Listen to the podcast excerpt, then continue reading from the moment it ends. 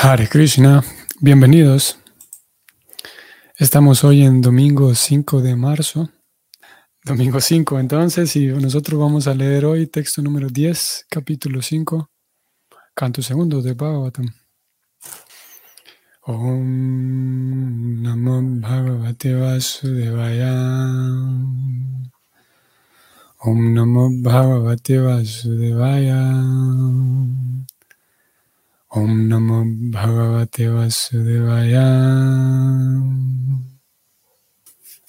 Nanritam Tavatachapi Yatamam Prabrabhisivom Aviñaya Parang Mata Etavatvam Yatohimem.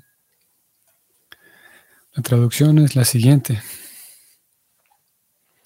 El señor Brahma dijo a Narada Muni lo siguiente.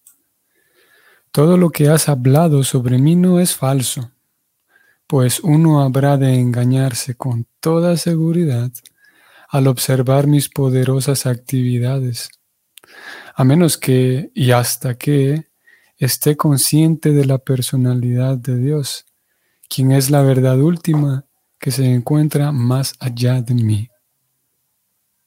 El comentario de este verso 10, Prabhupada escribe lo siguiente.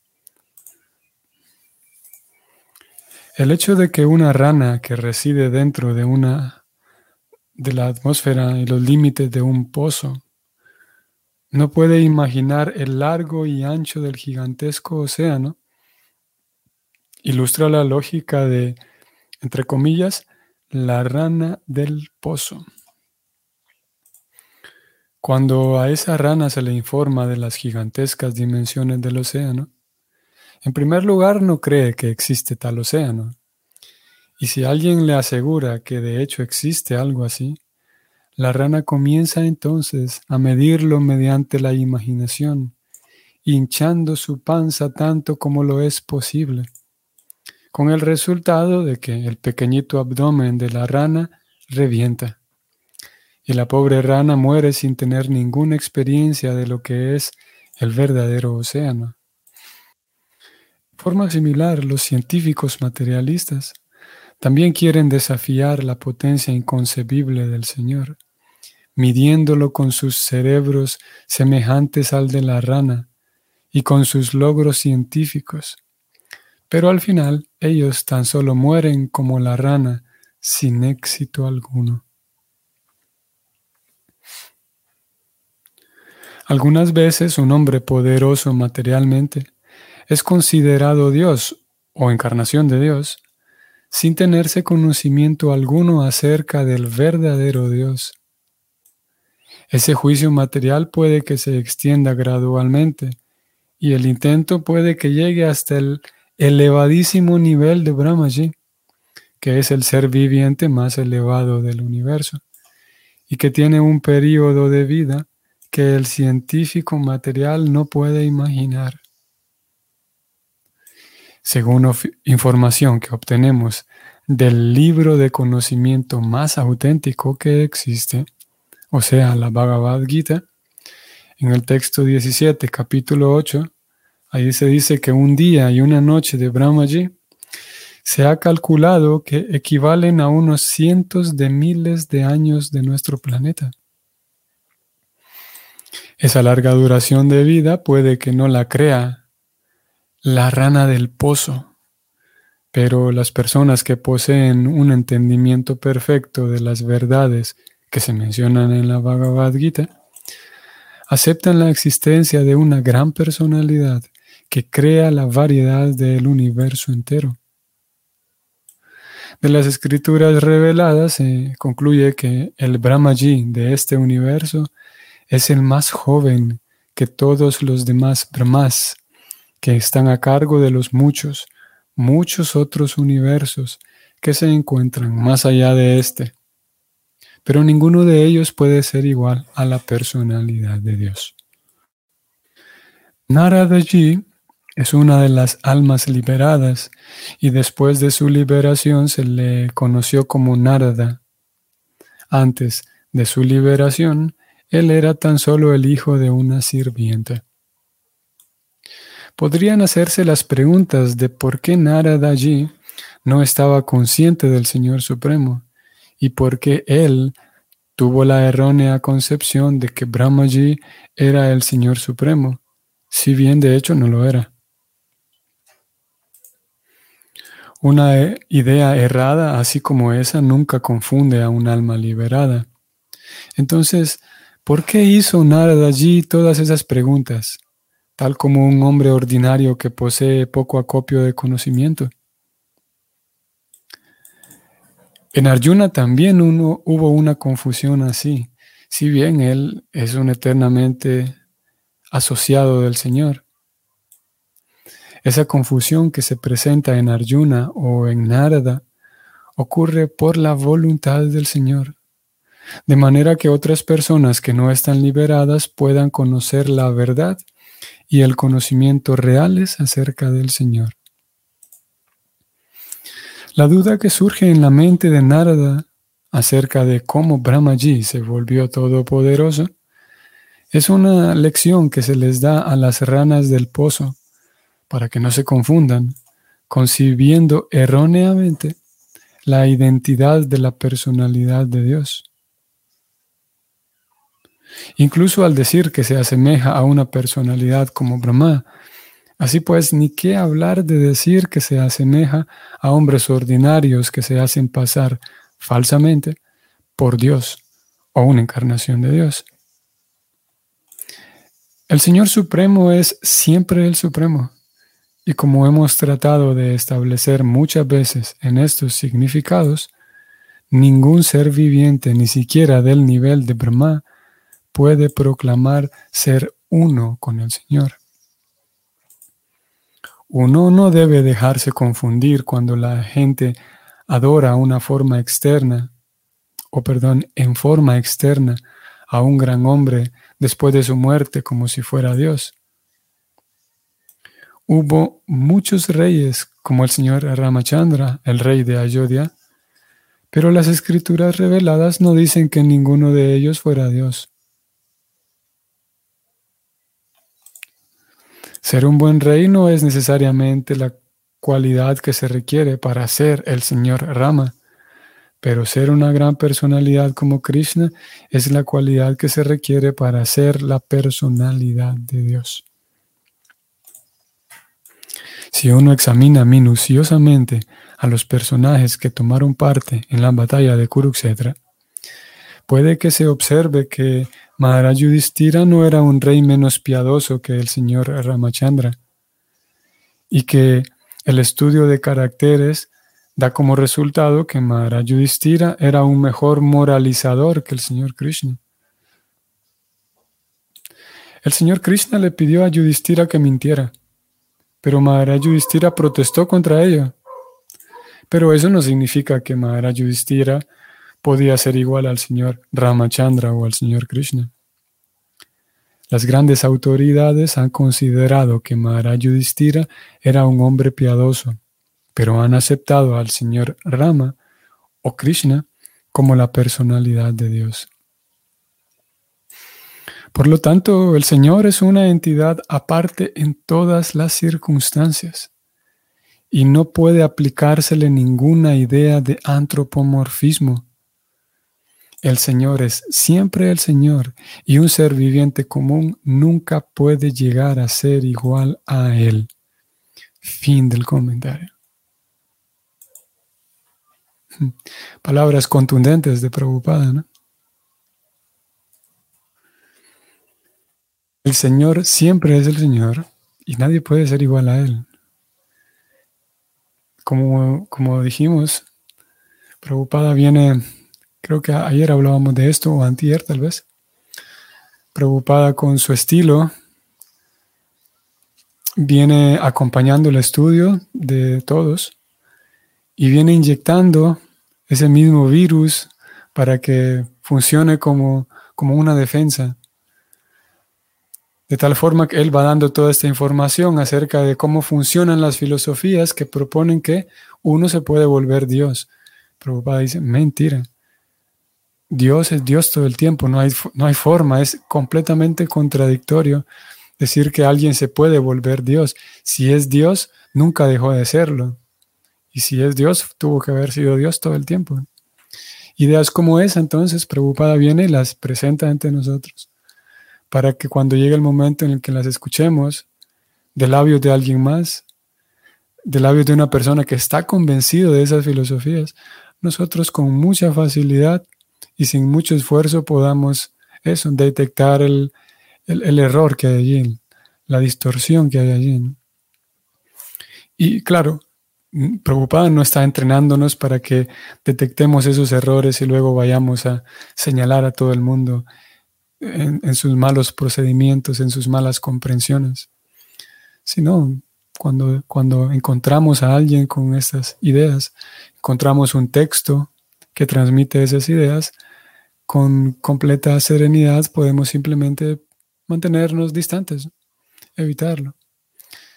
Y bueno, hay, diferentes casos porque habrá ocasiones en donde compartimos con personas que tienen algunas ideas como estas y eh, en algunas ocasiones se da la oportunidad para intercambiar eh, ideas y posiblemente la, la, persona que me está escuchando le resulta interesante escuchar la teología del Bhakti como, como acabamos de leer cómo dentro de la teología Vaishnava se concibe a Dios. Posiblemente la otra persona esté presta para, para sí, valorar lo que yo puedo aportarle. En algunas ocasiones, algunas personas simplemente están contentas y cómodas con, su, con sus teorías. Y es en la mayoría de los casos, de hecho. La persona está, sí, cómoda y poco dispuesta a recibir una nueva, un nuevo paradigma, digamos, de cambiar de paradigma en cuanto a cómo concibe a Dios. En todo caso, como dije, preocupada nos va dando toda esta información y no necesariamente es para, para que vayamos, señal, vayamos por la vida señalando los errores de otros, sino primero que nada y antes que otra cosa para nuestra propia comprensión.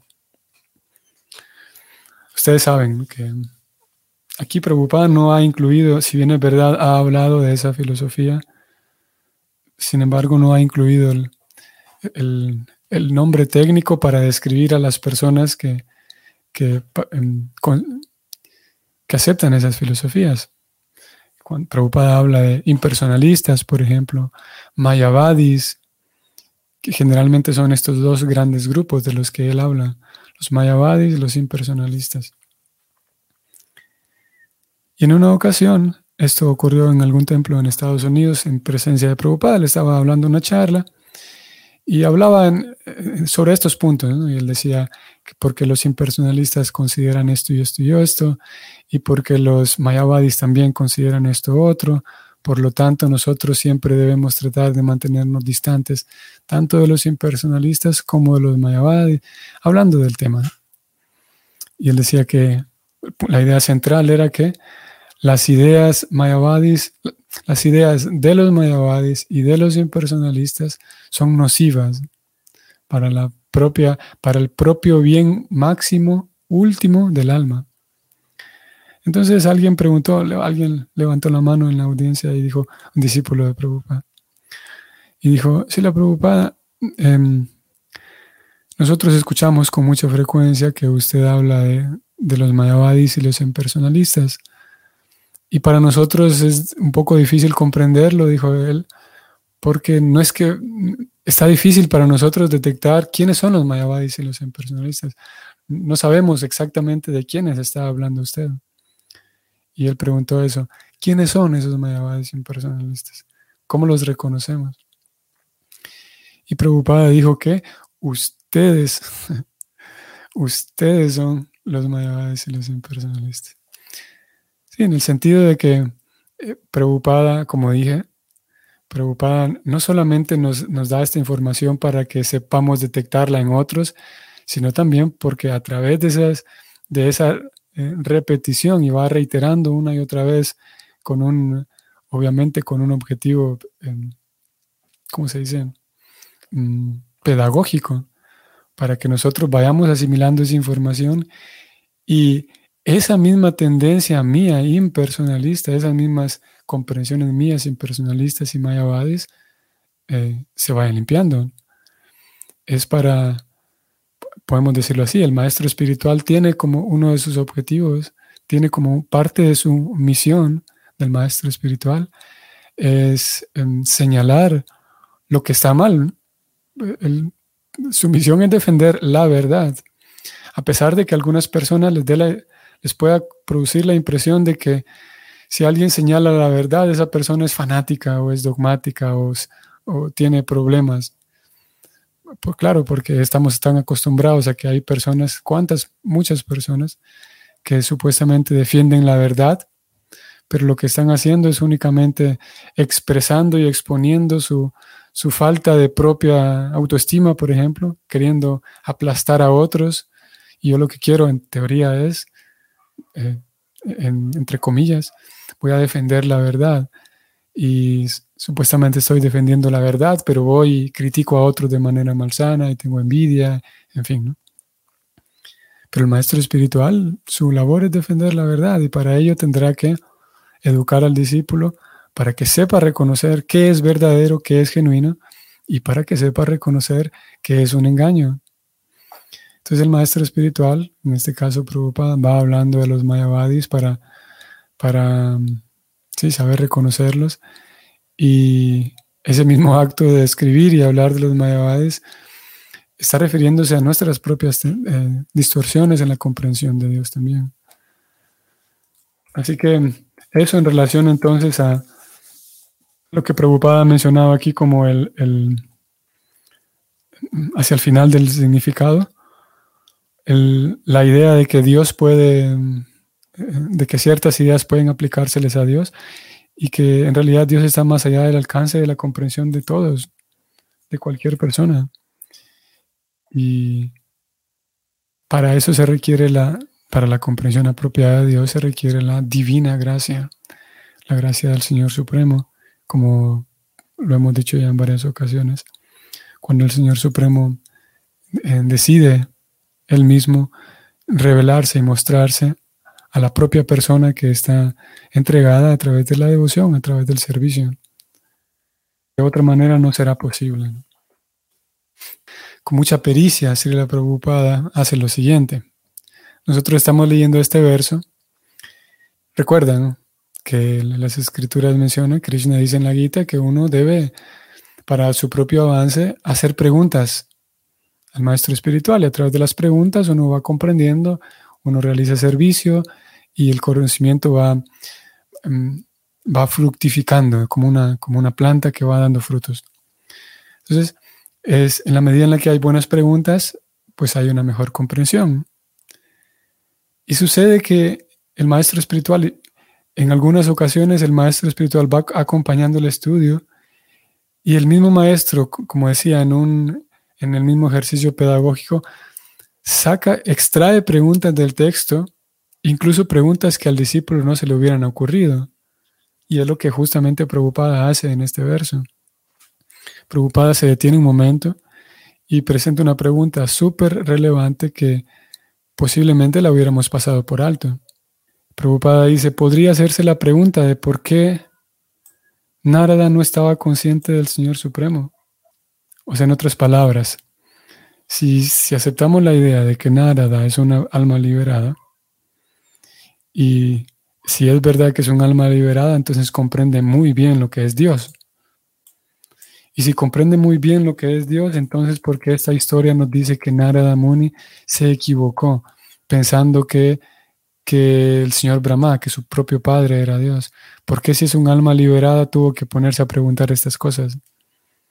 Y eso nos lleva entonces a una explicación. ¿Por qué Prabhupada presenta esa pregunta? Porque es necesario dar la siguiente explicación que nos permite tener una idea más amplia de cómo funciona todo el lila de Krishna, todos los pasatiempos de Krishna. Y vamos a decirlo de la siguiente manera. Prabhupada ya lo explicó aquí, pero vamos a intentar hablarlo. Narada Muni es un alma liberada, así como, eh, así como Krishna acompaña a Arjuna, los dos están en la batalla de Kurukshetra. Y Arjuna también es un alma liberada, un devoto puro, pero sucede que Arjuna, como ya sabemos, el hombre queda agobiado y confundido, siendo presa del miedo, de la confusión, de la lamentación. Y hay un, tercer caso también en este, en, este mismo, en este mismo patrón, y es el caso de Parixit. Parixit, también en el primer canto del Bhavatam, siendo un devoto puro, un alma liberada, llega un momento en el que él anda cazando, anda de cacería y se, siente cansado al final del día, con cansancio, con sed, va a buscar agua a la cueva de un sabio y ve que el sabio no lo recibe bien y le pone una guirnalda como a forma de burla. Le pone una guirnalda, en realidad no era una guirnalda, sino una serpiente muerta que estaba por allí. Y esos tres ejemplos, uno podría decir, ¿por qué ellos actuaron así, si eran devotos puros? Y es muy relevante que Prabhupada presente esta pregunta por la respuesta que él ya dio, porque si bien es verdad uno pudiera tener ya esta pregunta, pero si uno no tiene la guía apropiada, uno pudiera buscarle una respuesta a esta, a esta pregunta y la respuesta a esa pregunta es muy probable que sea una distorsión. Vamos a decirlo así. En el caso de, Arjuna, que se confunde en la batalla de Kurukshetra y que no sabe qué hacer y dice, yo no quiero pelear, Krishna, aquí está mi arco, tenga, usted vea qué hace con él, pero yo me voy de aquí. Ese era Arjuna. En el caso de Narada, eh, era un alma liberada, pero no podía ver con claridad quién era Dios.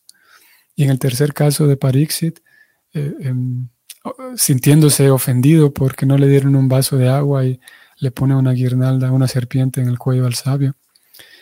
En los tres casos, esa acción de ellos, como ya lo dijo Prabhupada, se debe a que justamente porque son devotos puros, Krishna los utiliza a ellos como instrumentos para que a partir de esa confusión y ese comportamiento aparentemente material, a partir de ese comportamiento surja una, vamos a decir así, una gran revelación para beneficio de todas las almas condicionadas.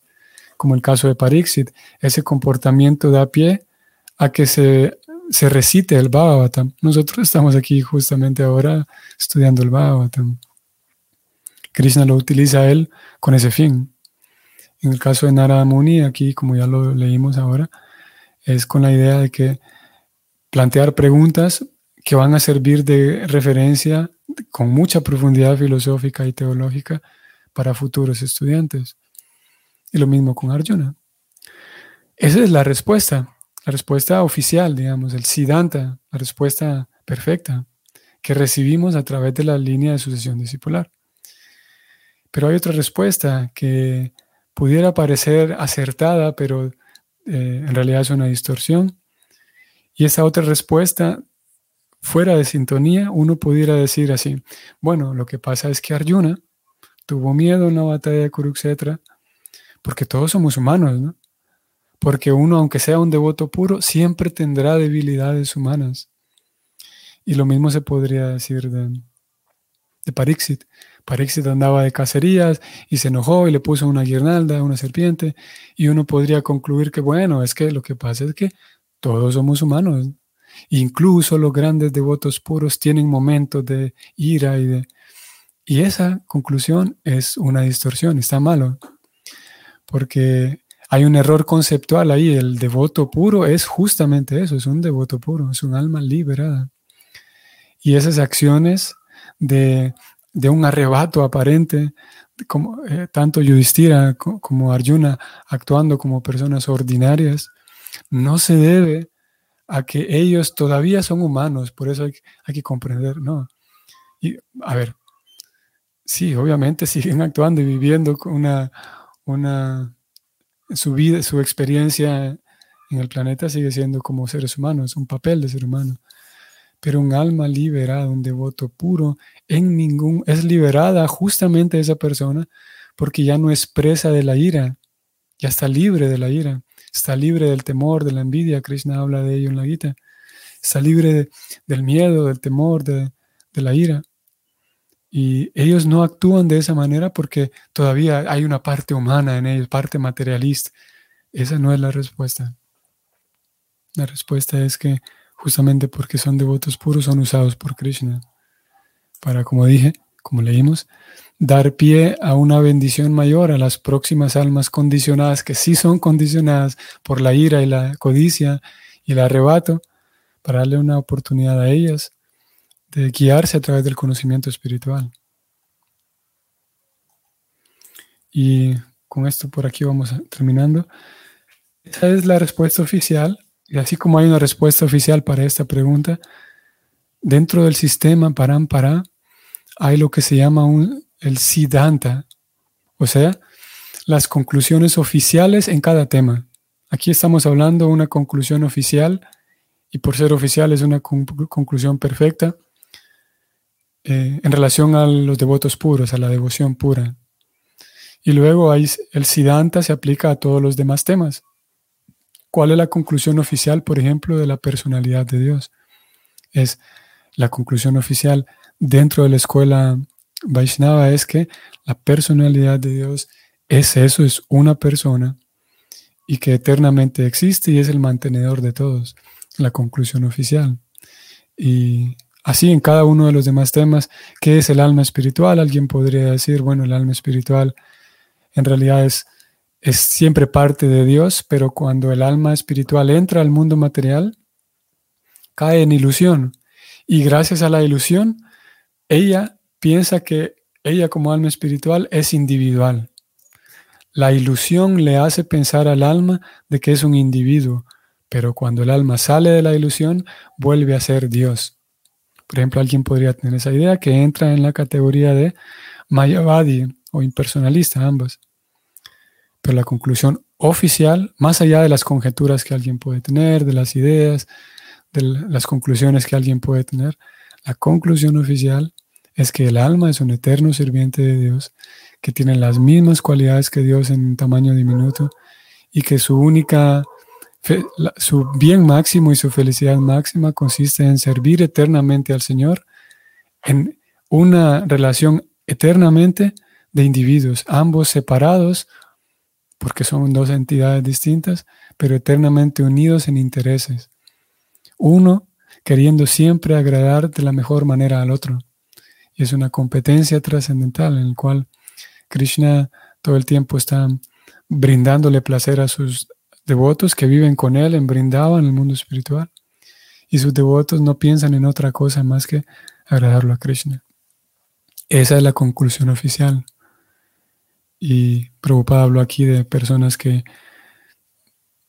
se, descartan la idea de que Dios existe. Eh, o si Dios existe, pues no es algo tan relevante en la vida. Y lamentablemente hay personas que están convencidas de ello. El objetivo del movimiento del señor Chaitanya es alcanzar a la mayor cantidad de personas, promover el mensaje trascendental, ser promotores del mensaje trascendental y llevarlo a la mayor cantidad de personas de tal manera que el alma confundida que ha llegado a la triste posición de pensar de que, bueno, tal vez si Dios existe no es un tema que me interese. Y en realidad no creo que Dios exista. Estas almas que han llegado a esas conclusiones, que de alguna otra manera les pueda llegar el mensaje trascendental y que por alguna otra razón, por fortuna, puedan acercarse, puedan voltear su, su rostro y voltear su corazón al Señor y de, esa manera vivir felices. En eso consiste ese es el deseo de todo el Parán para otorgar felicidad a todos, brindar ayuda a todos y una la ayuda más eh, profunda que existe, una ayuda que va a satisfacer al alma. Muy bien. Entonces aquí nos detenemos. que tengan entonces un bonito fin de semana, bonito domingo hoy. Como les decía hace un par de días, mañana lunes no vamos a tener transmisión en este horario, posiblemente en la tarde, aunque tampoco es seguro. En caso de no hacer ninguna sesión mañana, nos vemos hasta el martes. Entonces, hasta mañana, Hare Krishna, o hasta el martes.